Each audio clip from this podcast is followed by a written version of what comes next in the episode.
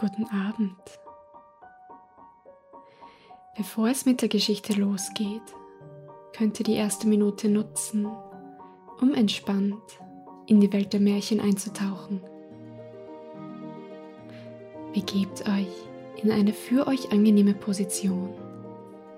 Lasst eure Alltagsgedanken ziehen und reist in eine verzauberte Welt voll mit Fabelwesen und Abenteuern. In der heutigen Geschichte geht es um einen Soldaten aus Zinn, der nicht so aussieht wie seine Brüder. Ein böser Kobold hat es auf ihn abgesehen. Hören wir rein, was seine Geschichte ist.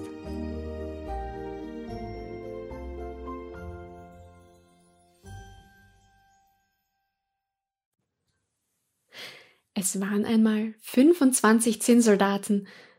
Und zwar waren es lauter Brüder, denn sie waren alle miteinander aus demselben alten, zinnernen Löffel gegossen worden.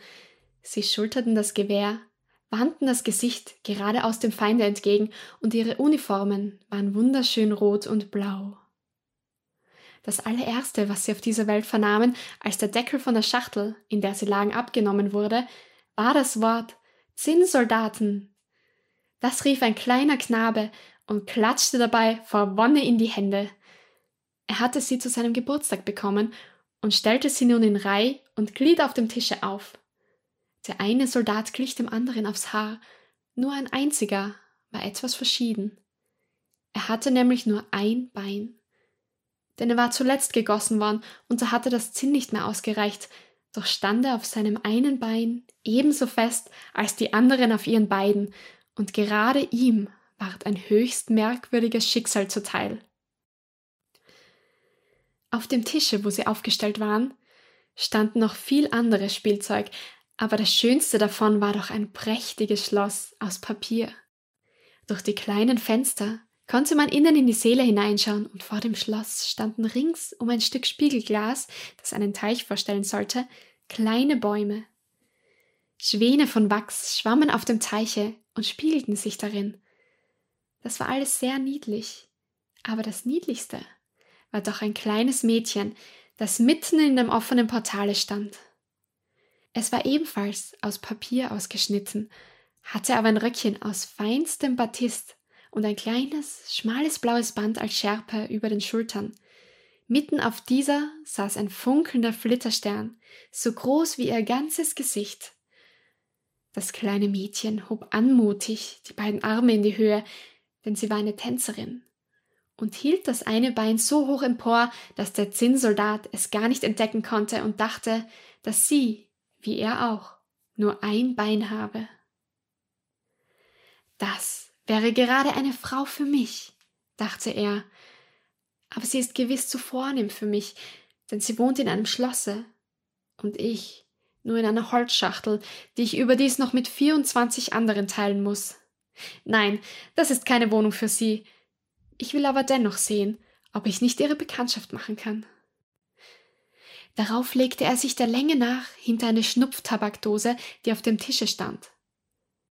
Von hier aus konnte er die kleine, feine Dame, die immerfort auf einem Beine stand, ohne das Gleichgewicht zu verlieren, nach Herzenslust betrachten.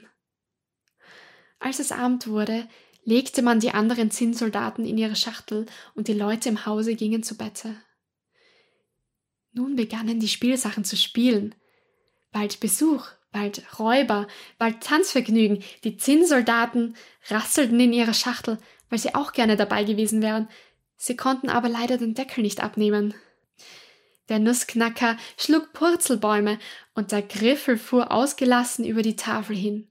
Es entstand ein solcher Lärm, dass der Kanarienvogel erwachte und nun auch dahin redete, und zwar in lauter Versen. Die beiden einzigen, die sich nicht von der Stelle bewegten, waren der Zinnsoldat und die kleine Tänzerin. Sie stand kerzengerade auf der Zehenspitze und hatte beide Arme erhoben, er aber war auf seinem einen Bein ebenso standhaft und wandte kein Auge von ihr. Jetzt schlug es Mitternacht und klatsch sprang die Schnupftabakdose auf, aber es war kein Schnupftabak darin, sondern ein kleiner, schwarzer Kobold es war ein Kunstwerk, eine sogenannte Attrappe. Zinnsoldat, sagte der Kobold, sieh doch nicht immer nach dem, was dich nichts angeht. Aber der Zinnsoldat tat, als ob er das gar nicht gehört hätte. Ja, warte nur bis morgen, sagte der Kobold. Als es nun Morgen ward und die Kinder aufstanden, wurde der Zinnsoldat ans Fenster gestellt und, war es nun der Kobold oder der Zugwind, plötzlich flog das Fenster, das sich nach außen öffnete, auf und der Zinnsoldat fiel aus dem dritten Stock kopfüber hinunter. Es war ein rasanter Sturz. Er streckte sein einziges Bein gerade in die Höhe und blieb, den Kopf und das Bajonett nach unten, zwischen den Pflastersteinen stecken. Das Kindermädchen und der kleine Knabe liefen sogleich hinunter, um ihn zu suchen, aber obgleich sie beinahe draufgetreten wären, entdeckten sie ihn doch nicht. Hätte der Zinnsoldat gerufen, hier bin ich, so würden sie ihn schon gefunden haben, da er doch in Uniform war, hielt er es nicht für passend, so laut zu schreien. Nun begann es zu regnen, zuerst sachte, dann immer stärker, bis zuletzt ein tüchtiger Platzregen daraus wurde. Als er vorüber war, kamen zwei Straßenjungen des Weges daher. Sieh mal, sagte der eine, da liegt ein Zinnsoldat. Holla, der muss Schiff fahren. Sie machten ein Boot aus einem Zeitungspapier, setzten den Soldaten hinein und ließen ihn den Rinnstein hinunterfahren. Beide Knaben liefen nebenher und klatschten in die Hände. Lieber Himmel, welche Wellen rauschten im Rinnstein, das war ja ein wirklicher Strom. Das war ein tüchtiger Regenguss gewesen. Das papierene Boot schwankte auf und nieder und drehte sich bisweilen im Kreis, dass dem Zinnsoldaten ein kalter Schauer überlief. Trotzdem blieb er standhaft, verfärbte sich nicht, sah nur immer geradeaus und hielt sein Gewehr stramm geschultert. Plötzlich trieb das Boot unter einer langen Rinnsteinbrücke. Hier war es stockdunkel, gerade wie in der Schachtel zu Hause. Wohin geht jetzt wohl die Reise? dachte er sich. Daran ist natürlich der Kobold schuld. Ach, säße doch das kleine Mädchen hier bei mir im Boot, dann könnte es getrost noch einmal so finster sein. In diesem Augenblick erschien eine große Wasserratte, die unter der Rinnsteinbrücke ihre Wohnung hatte. Hast du einen Pass? fragte die Ratte. Zeige ihn vor. Aber der Zinnsoldat schwieg und hielt sein Gewehr nur noch fester. Das Boot fuhr weiter und die Ratte hinterher. Hu, wie sie mit den Zähnen knirschte und den daherschwimmenden Spänen und Stroh zurief. Haltet ihn auf! Haltet ihn auf! Er hat keinen Zoll bezahlt. Er hat seinen Pass nicht vorgezeigt. Die Strömung wurde stärker und stärker. Der Zinnsoldat konnte nun schon den hellen Tag am Ende der Brücke erscheinen sehen. Zugleich aber hörte er einen brausenden Ton, der wohl das Herz des tapfersten Mannes erschrecken konnte. Denkt euch, der Rinnstein fiel gerade am Ende der Brücke in einen großen Kanal hinab, und das war für den Zinnsoldaten ebenso gefährlich, als ob wir einen großen Wasserfall hinunter müssten. Auch war er jetzt schon so nahe dran, dass er nicht mehr auszuhalten vermochte. Das Boot fuhr hinab, der arme Zinnsoldat hielt sich, so gut es eben ging, aufrecht. Niemand sollte ihm nachsagen können, dass er auch nur mit den Augen gezwinkert habe. Das Boot drehte sich drei bis viermal im Kreise und füllte sich dabei bis zum Rande mit Wasser. Es musste sinken. Schon ging dem Zinnsoldat das Wasser bis zum Halse, und tiefer und tiefer sank das Boot. Mehr und mehr löste sich das Papier auf, jetzt ging dem Armen das Wasser schon bis über den Kopf, da dachte er an die kleine, niedliche Tänzerin, die er nie wieder sehen würde. Und wehmütig klang es ihm in den Ohren. Leb wohl, du tapferer Krieger, stirb oder kehr als Sieger heim in das Vaterland. Nun zerriss das Papier und der Zinnsoldat fiel hindurch, wurde aber in demselben Augenblick von einem großen Fisch verschlungen. Wie finster war es da drinnen, da war es noch schlimmer als unter der Rinnsteinbrücke und überdies so entsetzlich eng. Trotzdem blieb der Zinnsoldat standhaft und lag, solange er war, mit dem Gewehr im Arm da der Fisch fuhr wild umher und machte die entsetzlichsten Bewegungen. Endlich wurde er ganz still.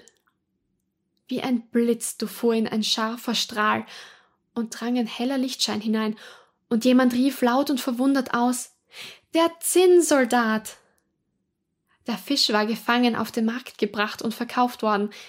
Dann war er in die Küche gelangt, wo ihn die Köchin mit einem großen Messer aufschnitt.